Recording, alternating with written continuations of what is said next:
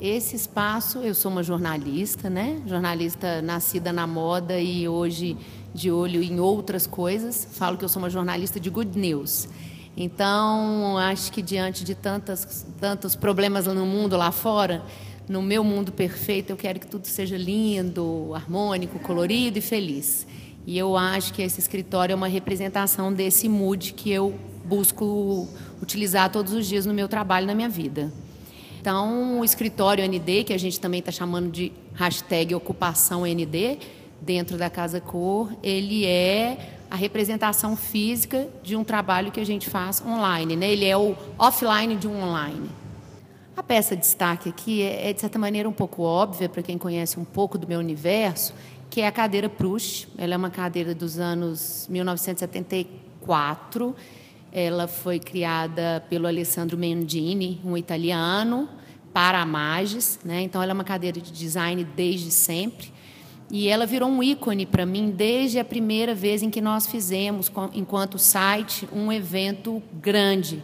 Eu não tinha elemento cênico para decorar, coloquei a cadeira e entendi que a cadeira tinha uma personalidade e atraía as pessoas.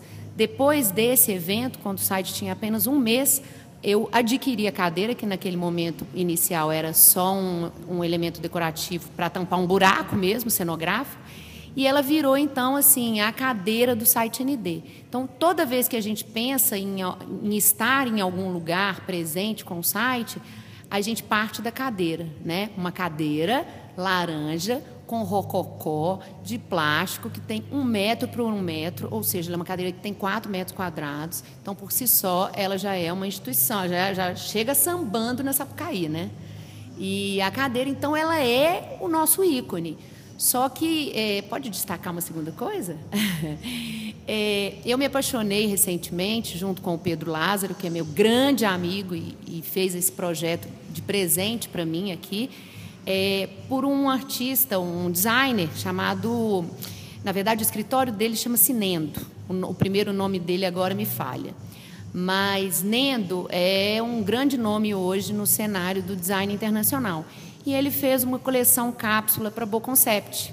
Então nós nos deparamos com esse essa chaise que ela lembra uns bloquinhos de gelo e que ela é toda capitonada. Ao mesmo tempo que ela é capitonada, isso é uma referência de um mobiliário mais antigo, ela é absolutamente contemporânea, ela tem uns cubinhos de gelo. Então, eu acho que são as peças, né, falando de mobiliário, elas são as peças uh, que vão gerar fotos, né? onde as pessoas vão se sentar, onde as pessoas vão querer clicar. E elas, para mim, são peças que, se eu puder, eu vou levar para minha casa. Né? É meio que isso, assim. São os ícones.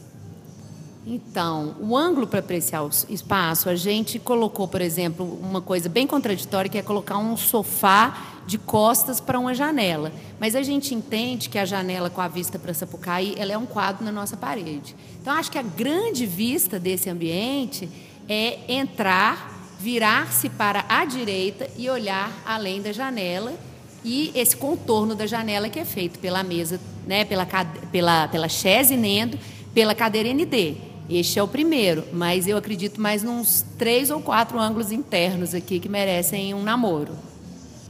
Olha, eu quando junto com Pedro Lázaro, a gente gosta muito de usar o verbo sambar. Aí vamos sambar nessa história. Sambar é quando a gente faz alguma coisa junto que a gente ama e que a gente acredita e que vai ser muito legal. E aí, é, tudo nosso é colorido. Eu sou uma figura colorida. O Pedro, ele não necessariamente é colorido, mas quando ele colore, ele arrasa nos projetos. E ele falou: E aí, como que a gente vai de cor? Eu falei: Pedro, vamos sambar na cor? Aí ele ficou super empolgado. E eu disse a ele que eu queria que a parede tivesse duas cores. Mas o Pedro. E, e existe hoje um momento desse half painted é, é, wall, né? que é uma tendência internacional. Mas o Pedro ele nunca vai fazer uma coisa exatamente que está todo mundo fazendo, né? Então ele introduziu, além da gente fazer uma, um, um, trabalho demorado de escolha dessas duas cores, que são o azul e o verde, com, sua, com seus nomes absolutamente charmosos, que é, acho que Safira Intenso, que no caso Safira Intenso é o azul, e o verde, que é o hortelã mexicana, ele quis intercalar os dois com uma listra muito fina, equivalente a dois dedinhos, branca. Então, normalmente, quando você vê hoje essa brincadeira da parede, metade de uma cor, metade de outra, você não vê uma subdivisão. Normalmente, uma cor automaticamente passa para outra. E a assinatura do Pedro, na minha opinião, está justamente nessa bossa, de você ter as duas cores, que é uma coisa de certa maneira esperada, mas que ele te surpreende nessa finalização, nesse branquinho que não é um lambri, né? Que de repente para quem está de fora pode parecer. Então, assim, o processo mais gostoso foi essa história da escolha das cores. E aí, introduzir em meio a uma cartela absolutamente festiva de azul e verde, um laranja, que é a cor da nossa cadeira. A nossa cortina poderia ser uma cor uh, que a gente brinca desmaiada, né? uma cor neutra. Mas a gente falou: não, vamos brincar, vamos, vamos assumir esse laranjão. E assim, as fotos que a gente tem hoje e que a gente compartilha, que as pessoas falam, ela, o, maior encantamento delas está justamente na ousadia de brincar com as cores. E a gente quer isso mesmo. Era a nossa intenção desde sempre. Então, na verdade, eu morei em Londres e eu brinco que eu sou uma, uma senhorinha londrina, né, uma, uma old lady.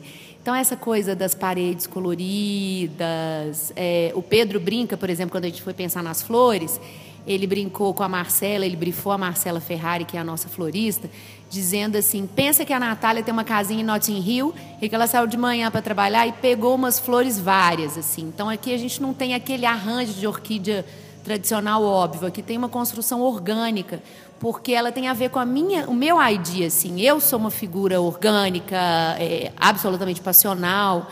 Então isso aqui tinha que ser verdadeiro para mim, né?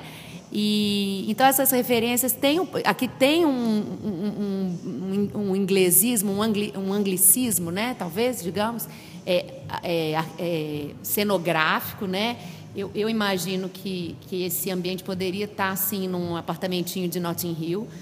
É, tem um momento que é muito importante, que é muito caro para o Pedro, que é um colecionador de arte contemporânea, que me, me despertou para olhar para isso também então, eu tenho um artista que a gente meio que adotou no ND, no site, que é o F. Godoy, e a gente quis trazê-lo aqui para dentro. Então, a gente tem uma mini galeria de arte, né? e dentro dessa galeria nós temos é, apostas. A, a, grande aposta, que é o F. Godoy, mas, ao mesmo tempo, a gente tem também Leda Catunda, que é uma instituição, né? ela é carioca, é uma artista também que está na Selma Albuquerque e que a gente queria que estivessem convivendo num mesmo espaço. É, tem um detalhe que eu não falei, mas que eu acho que é gostoso de dizer, de referência, é que eu sou uma mãe de gatos. assim, Eu sou uma apaixonada por gatos. Eu tive um gato que viveu durante 13 anos e era meu grande amigo Cotton. E o Pedro, ele fez a surpresa de trazer o Cotton para mim no meu tapete, que eu acho que é dos maiores delícias do ambiente, assim, não é uma peça, mas é um detalhe que talvez as pessoas possam passar batido, mas tem um gatinho aqui, né? E eu acho isso absolutamente gostoso, né? Tipo, eu acho que vi um gatinho, né? Literalmente isso. É, mas eu acho que é uma referência de, de Inglaterra forte, porque a minha alma, é, eu tenho realmente uma grande paixão pela Inglaterra. E, e, essa brincadeira de assumir as cores mesmo, que tem a ver com eles, porque embora as pessoas imaginem o inglês num bad mood, né, num dia nublado, quando você conhece o inglês de verdade e vai para dentro da casa dele, você se depara com esse tipo de ambiência, né? Então eu acho que a gente está aqui dentro do Brasil, sambando na Sapucaí, mas com um sotaque britânico.